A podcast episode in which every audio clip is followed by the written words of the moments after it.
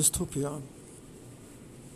Ich bin in einem Termitenhaus neu gebaut für Insekten, für Menschen, die kein Herz mehr haben, für Lebewesen, die einen Chitinpanzer haben aus Ego, aus Feigheit, Faulheit, Routine, die von morgens bis abends negative Energie in sich aufsaugen und einen Strudel entstehen lassen, der alles um sie herum infektioniert mit Depression, Gelangweiltheit zu ihrem eigenen Leben und einem riesigen Konsum von allen, was den Schmerz ihrer Seele betäubt.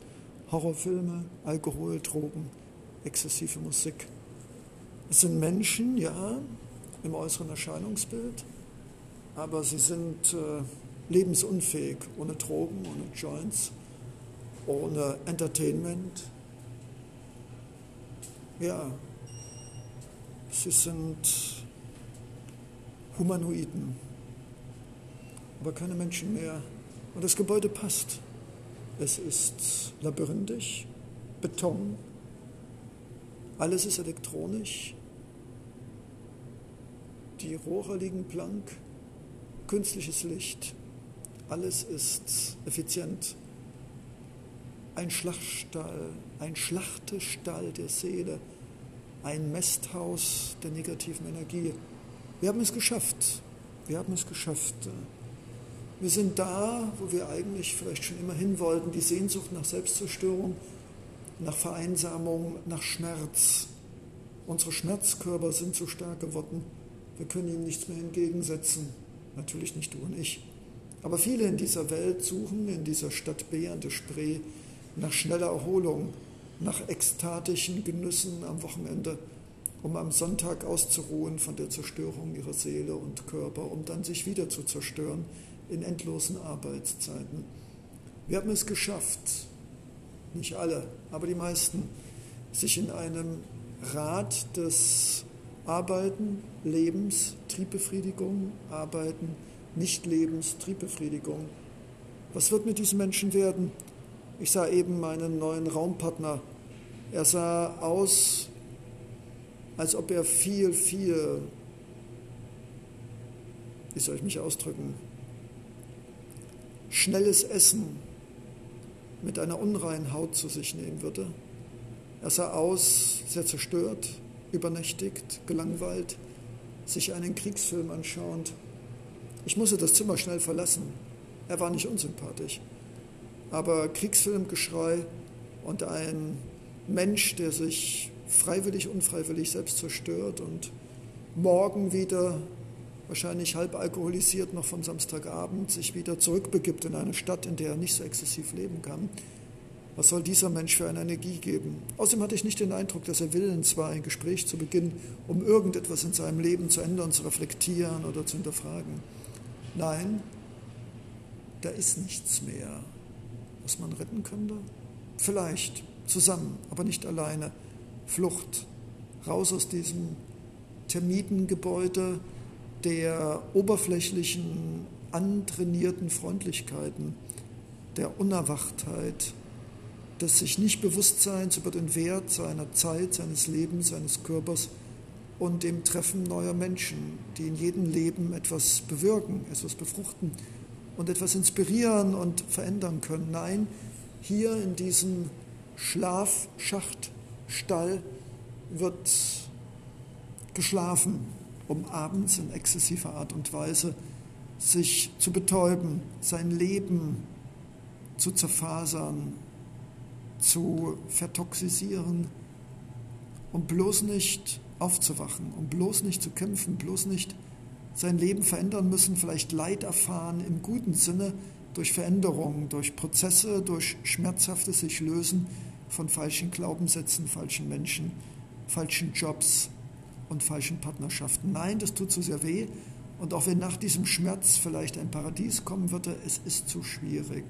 Nicht für dich und mich, aber für diese jungen Menschen, die nie gelernt haben, für ihr Leben einzusetzen, zu kämpfen, durch einen gesunden Schmerz zu gehen, der Transformation, der sie zum Schluss heilen würde und ihnen ihr wirkliches Leben wie auf einer Bühne den Vorhang öffnen, zeigen würde. Nein, Nein, nein, nein, bloß nicht.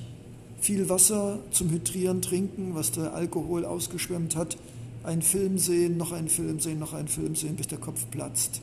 Vielleicht heute Abend noch ein gutes Stück Bier, um dann betrunken und betäubt, zumindest glücklich im Augenblick, einschlafen zu können. Ich hoffe, er wird heute Abend keine Horrorfilme sehen. Ansonsten müsste ich den Raum wechseln oder in der Lobby schlafen. Vielleicht für ein neues Buch über Monster im Hostel.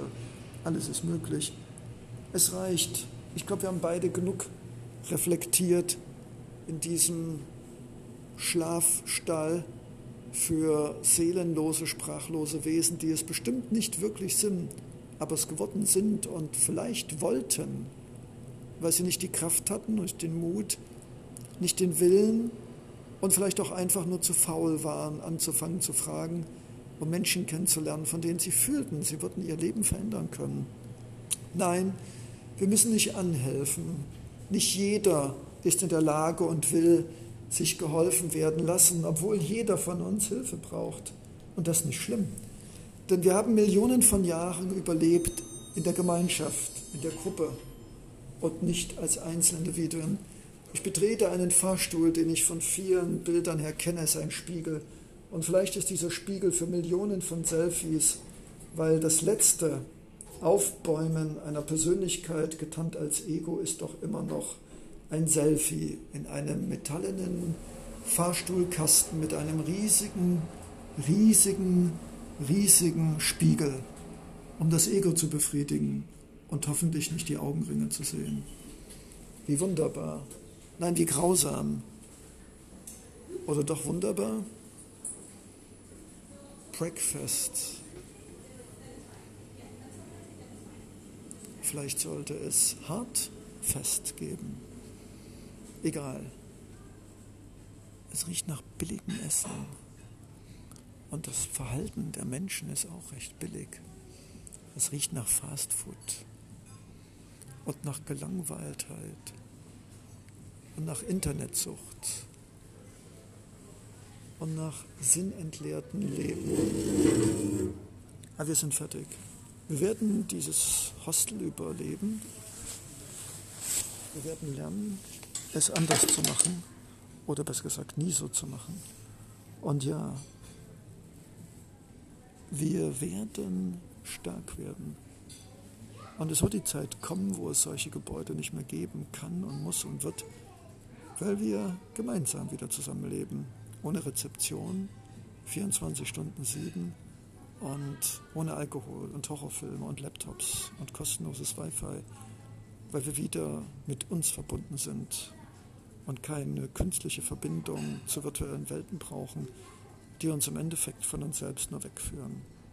Bis bald, lieber Mitlauscher auf eine Welt ohne Wi-Fi und Insekten, Schlaf, Schächtern. Leonardo Secondo.